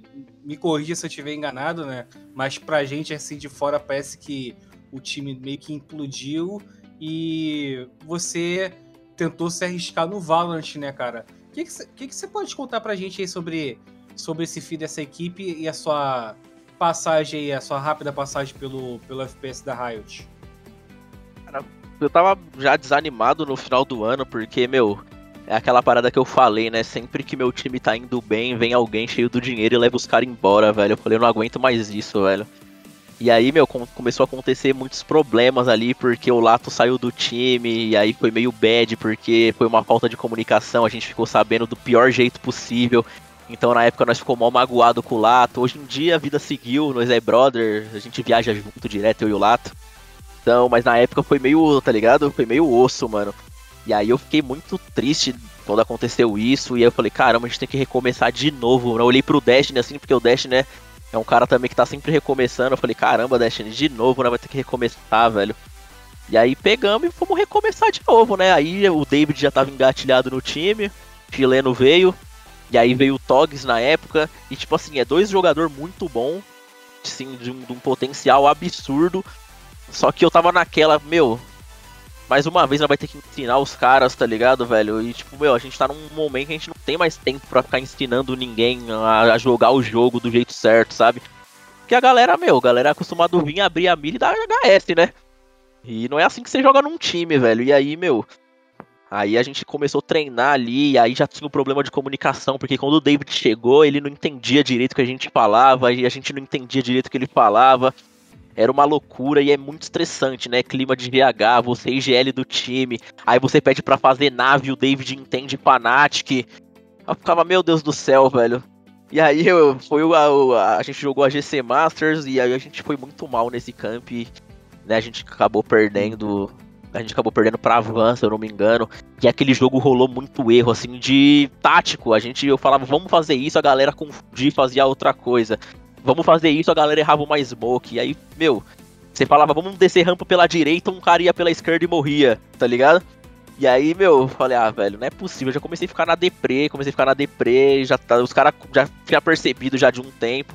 E aí, meu, foi tipo, tudo muito aberto. O Niton e o Destiny veio falar comigo. E aí a gente, mano, viu que era melhor para todo mundo, porque eu também não queria atrapalhar os caras e eles queriam, né, viver o dream deles.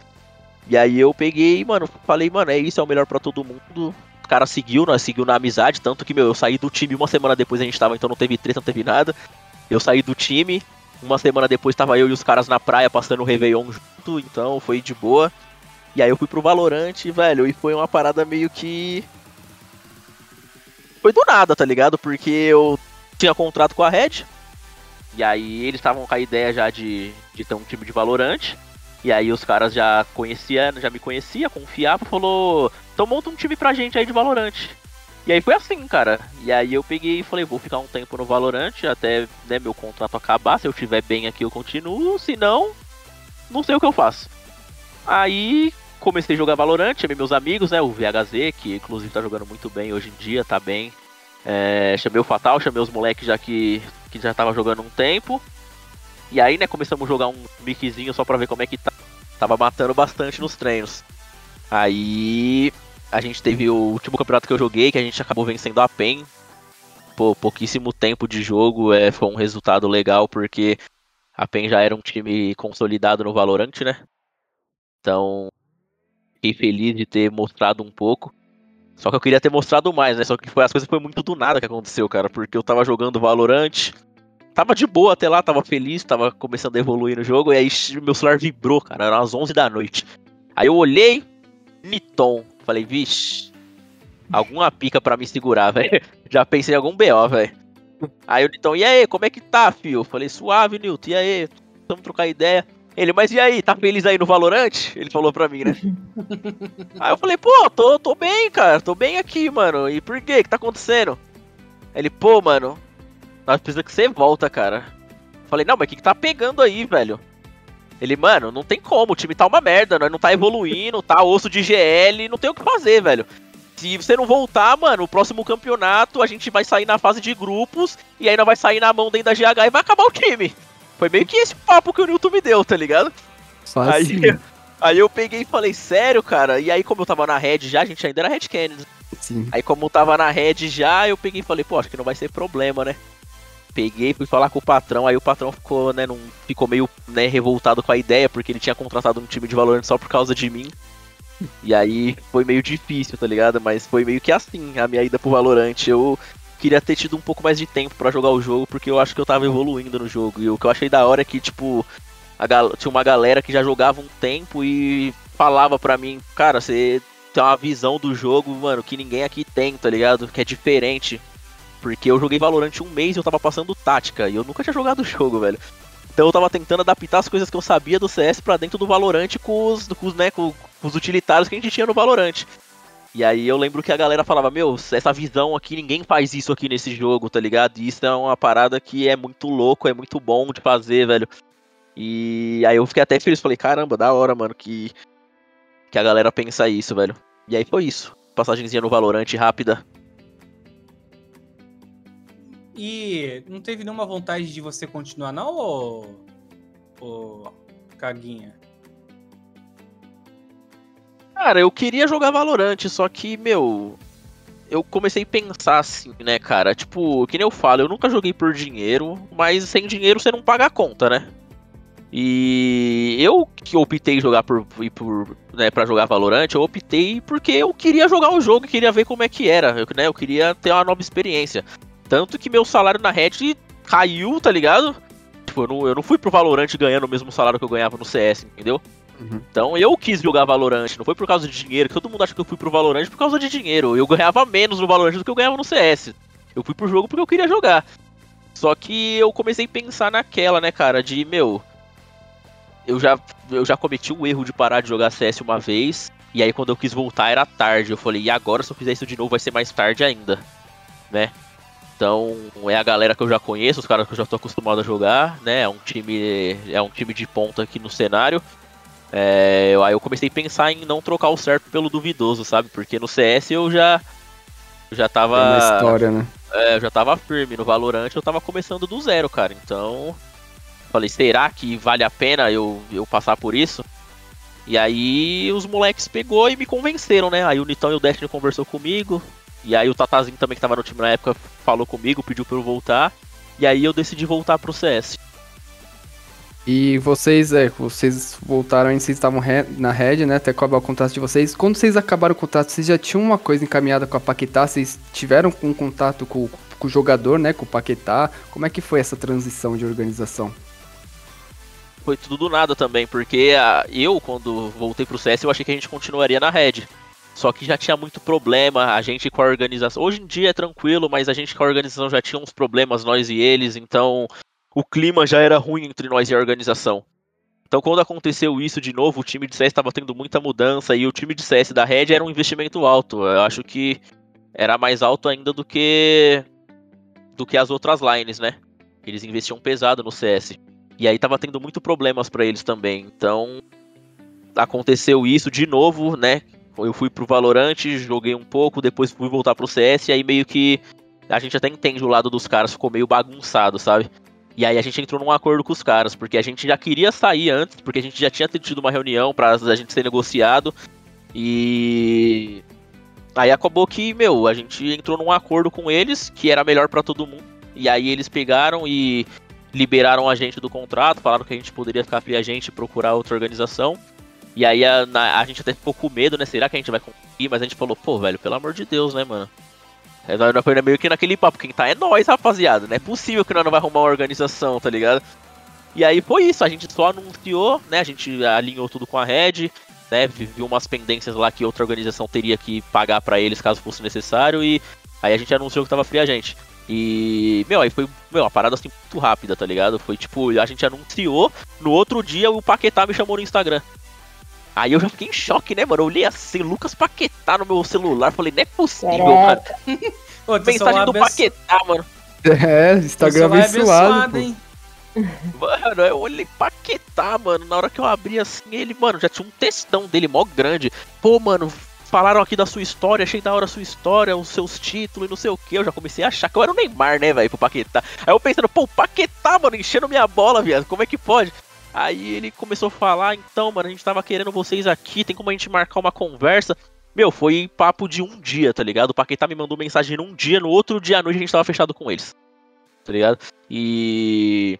E aí, tipo, meu, veio muita organização também atrás da gente, meu. Veio orgs famosos, assim, org grande. Só que a, gente pensou pelo lado de o Paquetá, quando ele veio falar com a gente, ele falou, meu, eu amo CS, eu vou fazer qualquer coisa pra isso dar certo. Meu foco é CS, eu gosto do jogo. A gente pensou, meu, o foco do cara é o CS. A gente vai pra uma organização que tem um nome, puta de um nome aí agora, os caras têm time de LoL, tem time de Free Fire, tem time disso e aquilo, mas não é prioridade pra ninguém, tá ligado? O CS é, a- no Brasil, o CS é a menos prioridade pra uma organização, velho.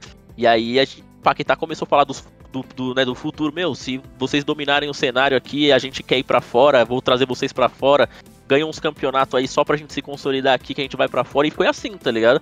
Aí a gente meio, meio que falou, não, meu, é, é, nossa, é uma oportunidade boa, porque o cara gosta do jogo, é o cara é jogador de futebol, tá ligado? O cara tá enchendo nossa bola aqui, eu falei, outra organização não vai chegar assim enchendo nossa bola. O cara gosta do jogo.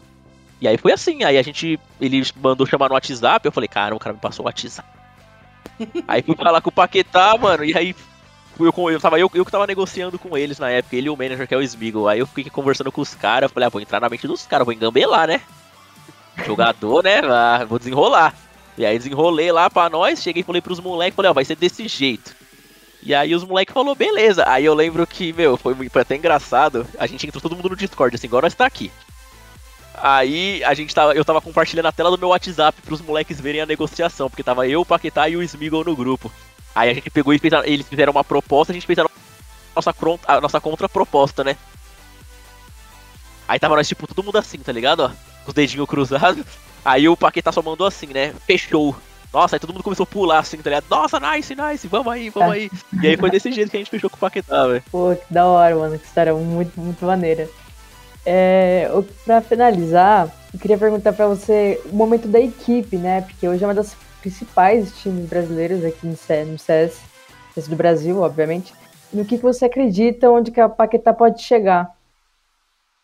Cara, é. Que nem eu disse, né? Os planos do Paquetá pra gente é muito maior do que qualquer organização poderia ter pra gente. Eu acho que é a primeira vez que eu tô num time que os caras pega, a gente pegou e deu a ideia, meu, a gente precisa de um bootcamp. E os caras não pensou duas vezes, os caras nem reclamou. Tá ligado? Os caras pegou e falou, é isso, pra onde vocês acham que é bom ir? Nós falou as coisas, os caras falou, beleza, então tal dia vocês podem ir.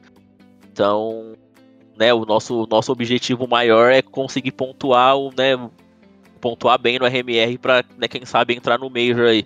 Que é o sonho de qualquer jogador ter sticker. No nosso time só o Destiny tem. Então, acho que essa é a nossa maior vontade aí. É por isso que a gente tá indo, né, pra, pra Europa agora aí daqui uma semana pra ficar um tempo lá treinando pra gente voltar pro próximo RMR bem, né? Porque o Sharks e o MBR estão treinando lá fora. Os treinos do Brasil, as quali a qualidade do treino do Brasil é precária. E você não pode treinar, não que seja precário assim, porque o nível dos times sejam ruins, mas por exemplo, a gente disputa, né, disputa playoff contra Bravos, por exemplo, contra Van. Não dá pra gente ficar treinando contra esses times, que são os times mais fortes. Então a gente tem que ficar treinando com times que os caras estão só pelo meme, sabe? A gente tá aqui dando a vida, a gente sonha alto, o sonho dos caras é ficar em terceiro na Série A da GC, e para eles tá bom. Então, a gente a gente tá, tá, pensando nisso, a gente quer conseguir essa vaga no, no RMR aí no Major. A gente vai para lá para fora agora pra treinar isso aí. E, cara, o, o momento do time é o melhor possível, né? A gente tá confiante, a gente tá conseguindo ganhar campeonatos, que é o mais importante. Porque o que traz confiança para um time, né? Eu sempre pensei assim, não é o psicólogo, não é não é a good vibes, não é nada, é você ganhar campeonato. Se você tá ganhando campeonato, você só vai ficando mais e mais e mais e mais confiante, né? Então, agora como o Sharks e o MBR estão treinando lá fora, né? E foram os, os, dois únicos times que conseguiu ficar em cima da gente no último RMR. A gente falou, meu, a gente tem que ir lá para fora também pra né, ter a mesma qualidade de treino que os caras.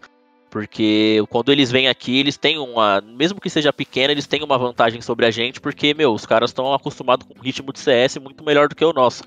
O Sharks é um time que cresceu muito agora, né? Depois que eles colocaram o Punk, né? Eu até, quando me perguntaram né, o que, que eu achava do Punk no lugar do Exit, para mim são dois excelentes jogadores. Exit é um dos melhores do Brasil. Só que eu, eu, a minha opinião, né, sobre o Sharks, eu achava que o Punk ia ter mais impacto nesse time do que o Exit. Porque o Punk é um jogador que tem muita personalidade, tá ligado? É um cara que. Um cara confiante, um cara pra cima. E eu já joguei com o Exit. O Exit é um cara muito bom, mas é um cara mais na dele, não é um cara que é muito de puxar as paradas. Então eles deram uma crescida agora com a entrada do, do Punk. E, meu, apesar de a gente ter ganhado, sei lá, a gente deve ter ganhado uma, as últimas 5 MD3 da, da Sharks e uma MD5, a gente perdeu agora para eles na, na onde não podia, que era mais importante. Então, a gente agora a gente reconheceu que a gente ficou um pouco atrás por, por conta do, dele estar melhor preparado no, no, no cenário europeu lá. E a gente está buscando ter a, a mesma preparação que eles aí pro próximo RMR. Ô, Caguinha, é, até puxando uma, uma pergunta aí só pra, pra gente finalizar, não tem como finalizar sem fazer essa pergunta, que até o pessoal do chat tá perguntando, e você sabe, né? A voz do povo é a voz de Deus, cara. E o FNX, cara, o que, que você pode falar aí sobre, sobre os planos da equipe com o FNX, né? Vocês agora estão com seis jogadores. O que, que você pode falar aí sobre o FNX vai jogar? Se já tem algum campeonato aí em mente pra, com ele? Ele vai pro bootcamp com vocês? O que você pode passar aí pra gente? O Lin não vai pro bootcamp. Ele quer jogar, a gente também quer que ele jogue. Só que, cara, a gente tá vivendo num momento do time que a gente tá no ápice da nossa confiança, do entrosamento.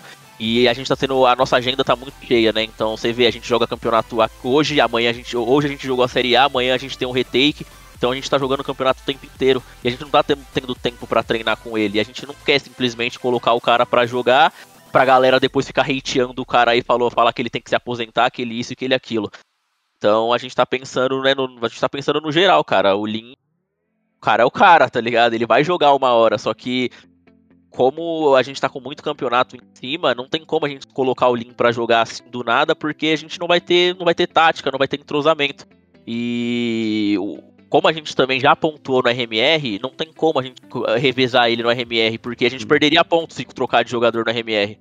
Então a gente tem que, a gente tem que manter a line que jogou o primeiro RMR pra gente conseguir pontuar bem no final. É... E a gente quer que o Lin jogue, mas não tem muito o que fazer no momento, sabe? A gente tá esperando pelo menos passar esse RMR e aí depois aí ele vai estar tá livre para jogar qualquer campeonato, entendeu? Mas até a gente jogar o RMR, não dá pro Lin jogar, não por causa do, do jogo dele, porque, pô, o Lin é o Lin, é o Fênix, né?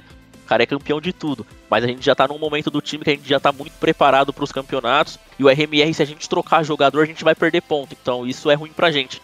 E ele entende isso também, ele tá bem tranquilo em contar isso, ele sabe que na hora certa ele vai jogar. Não é por falta de CS, não é por falta de nada, é por falta de tempo mesmo, porque a gente não tá tendo tempo para colocar ele para treinar no time, por conta do, dos campeonatos que tá tendo aí.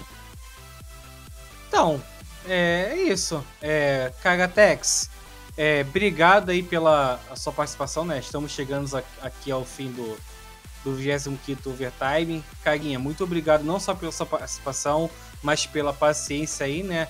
Pelos problemas técnicos. É, aproveitar também e agradecer ao público que estava nos assistindo, né? Infelizmente, galera, a internet parece que no Brasil deu uma caída geral, né? E se a qualidade não ficou muito boa assim no final, porque nosso Stream Ops estava até streamando o programa pelo 4G, então pedimos desculpa por isso.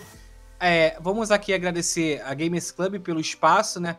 Lembrar é, que os cortes e a VOD dessa stream estarão lá no nosso canal no, no YouTube, o Games Club Media TV, e podcast nas principais plataformas como Spotify, Google Podcasts e por aí vai. Caguinha, muito obrigado. É, deixar esse finalzinho para sua consideração finais aí. Que, que, deixar um recadinho para seus fãs aí, para os fãs da, da Paquetá. A hora é agora. aí, rapaziada. Valeu aí pelo convite, pelo espaço aí. Foi um prazer trocar ideia com vocês. Espero daqui a um tempo poder fazer de novo aí, né? Porque vai ter mais histórias aí atualizadas aí para vocês. Uhum. E é isso, só agradeço aí o espaço. Um abraço para todo mundo aí. É, torçam por nós aí. Essa semana, agora, dia 1 a gente tá partindo pra Europa aí para fazer nosso bootcamp e voltar mais preparado ainda pro Brasil para continuar aí, quem sabe, dominando o cenário aí. Tamo junto, rapaziada. Um forte abraço, é nóis. Então, agradecer também meus companheiros é, de redação. A Ariela aí, estreante. Ariela, foi um prazer é, ter você aqui nessa primeira vez no Overtime, a primeira de muitas, é claro. Então, Opa. seus pacientes fazer o seu jabazinho aí pro pessoal te conhecer ainda mais. Ah, o prazer foi meu estar aqui com vocês nesse programa, para conhecer aqui um pouquinho mais da história do Kagatex, né? Sua resenha, sua história incrível. E também agradecer ao público por estar aqui acompanhando a gente, a GC por disponibilizar esse espaço para nós. E vocês vão ver muito aqui nos podcasts da, da GC, quem acompanha o Valorant Zone, né? Draft, eu vou estar por aí. Vocês vão ter muitas oportunidades de me conhecer. É, é também dá esse espacinho pro Pietro. Pietro, Pietro, é, mais uma vez aí, né? Sendo meu parceiro aqui no Overtime, hoje sem o Carbo. Então, Pietro, deixa aí seus jabazinhos pro pessoal ainda te conhecer ainda mais seu trampo. É, o Carbo meteu o chinelo hoje, mas a gente conseguiu, acho que bem, né, sem ser nosso apresentador oficial, mas eu que agradeço, como a Ariela falou, o Kagatex é uma pessoa muito fácil de entrevistar, porque ele fala mesmo e, e é bem aberto no, em todos os assuntos, então eu reforço, reforço o agradecimento a ele e foi um prazer estar com vocês aqui, pra, e nas próximas vezes vamos ter mais convidados e vocês vão curtir, pode ter certeza. Então é isso, pessoal. Mais uma vez, obrigado, Caguinha. Obrigado a Paquetá por ter disponibilizado o jogador que acabou o jogo, né, lá da Série A e já veio aqui correndo. E obrigado Gamers Club por mais essa oportunidade de falar sobre nosso amado CS. Valeu, galera. Até a próxima. É nós.